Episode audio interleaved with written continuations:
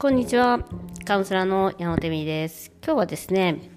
あイナチャイルドワークとセクシャリティの関係についてお話ししようかなと思います。あのですね、イナチャイルドというのはやはり子供の時に、えー、何かが欠乏している欠陥があると、まあ、思って育ってしまった。その本来の自分の姿っていうのがもう恥で恥ずかしくてもう意味のないものだ価値のないものだっていう、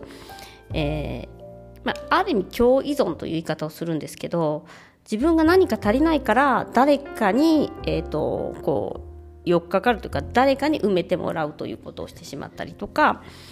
ですね。そういう関係性のことやそのやはりその自分に何か欠陥があると常に恥ずかしい存在だっていう慢性的にその悲しい状態みたいな感じですね。なんで慢性的にうつ病というかで全てのねなぜうつっていうかまあ感情がなくなるんですけどなぜかっていうと全ての感情が恥ずかしいなんですね。いけないことなんです。子供の時からそうやって教わってきてるんでしょうがないんですけど怒りとかストレスとか恐怖とかももちろんそうですし、えっと、悲しみとかも何度も言ってるようにそうですし何かな何しろあの喜びとか楽しみさえも恥恥ずかしいって感じてしまうんです。いけないことだみたいな。こんなこと考えちゃって恥ずかしい。で親の世代からそうなんですね。親がアダルトチャイルドですからアダルトチルドレンですからそれをまあえっ、ー、と受け取る。で何かが足りないんですよね。だからね自分の子供が何かを欲しがることは普通のことなのにもかかわらずなんかいつでも怒ってしまうみたいな。そんな欲しいって言っちゃダメだよみたいな。そんなあれも欲しいこれも欲しいじゃないでしょうとか愛情とか時間とかもまさにそれですね。お母さん時間ないんだからとかもそうだしあなたこうしないとダメよみたいな。ちゃんとこういうふうになんか年をある程度取っていけば子供ってあの社会性のあるものなんで、まあ、学んでいくんですけどそんなふうにそと女性は特にですね男性はまたあ違う形であるんですけど女性は特にそんなことをしてたら恥ずかしいお嫁に行けない恥ずかしくない子に育ってあげるみたいなもう存在自体あなた恥ずかしいみたいなことでですねまあその結果なんか欲しいものを感じたりとか何をするに新しいことを始めたりするとかにしても何をしても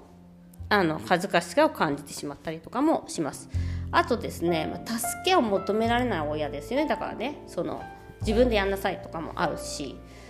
助けをもう求めない自分がなんか傷ついた時に親のことを考えてあの助けを求められないとですね今度はまた、えっと、人の助けが欲しいと思うと恥ずかしくなってしまったりとかもうどんな状況でも私ってダメな存在で恥ずかしいのよみたいな。もう誰にも見せたくない。何をやってても恥ずかしい。というような状況になります。その子供の時からこれがダメだ。あれがダメだ。これをしろ。あれをしろ。ってずっと教わってきてるから。でえっと、そういうふうに学んだ。親っていうのはそう学びがち教えがちですね。でその中でももうすごくよくあるのがまあどんな状況でも性的に興奮を感じると、えー、恥ずかしいもうまさにそれですやっぱり子供の時からそんなとこ触っちゃダメでしょとかもそうだし、まああんな汚いこととか、やっぱり性的なことって恥ずかしいこととして親に、汚らしいこととして親にから学びますね。まあ親だけではなくて社会から学びます。なので楽しいこととか喜びを感じることとかもっと学ぶべきこととはしません。危ないこととか逆に言えば。守るべきこととか、まあ、否認とかもそうじゃないですか。でなので性的な、えーと、インナーチャイルドっていうか親との関係がまずきちんとしていないとやっぱり性的なものに対するその恥ずかしさもそうですしあとは、うん、親のその両親の夫婦仲を見てああいうのが、えーと夫婦なんだって思ってしまったりとか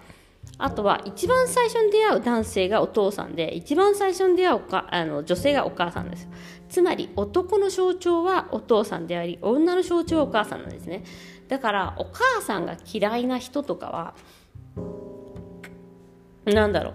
やっぱ女になりたくないんですよね。だから女になるっていうそれやっぱ性的なことじゃないですか。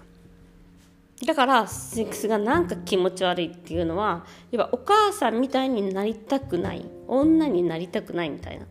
そのもありますね。だからそういうふうにねあの本当に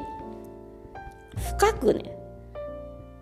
関わってるんですよね。その子供の時からの関係というか。でそれはあのやっぱだから全然関係ないことはなくてどうしてもそこからえっと、感情を抑えるとか、まあ、セクシャリティって生きる喜びとか生きる欲なんでそういうものを抑え続けられてるところだから鬱っぽい人とかをその喜びっていうのを楽しめなくなってしまってると思うんでね。なのでそのブロックを取っていくっていうことが、えー、私がやってるインナーチャイルドワークオリジナルペインエクササイズといって悲しみを見つけてそこを癒していくっていう、えー、作業になります。もし興味があったらあのプロフィールの方から